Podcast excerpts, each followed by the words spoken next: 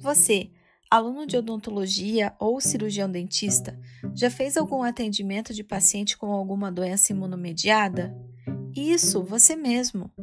Você sentiu dificuldade no diagnóstico ou no manejo desse paciente?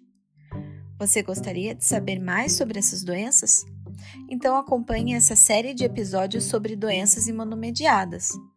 Meu nome é Maria Luísa Prosdóximo, doutoranda em estomatopatologia pela UFPR, e esse é o EstomatoCast. É importante sabermos dessas doenças porque o cirurgião dentista muitas vezes será o primeiro profissional a fazer o diagnóstico além de poder fazer parte de uma equipe multidisciplinar, melhorando a qualidade de vida desses pacientes.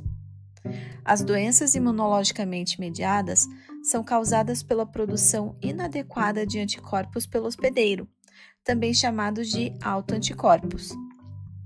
Esses autoanticorpos se direcionam contra alguns constituintes do aparato molecular que mantêm as células epiteliais aderidas ou que unem o epitélio da superfície ao tecido conjuntivo. O dano causado por essa ação no hospedeiro é observado clinicamente como um processo patológico denominado de doença bolhosa imune.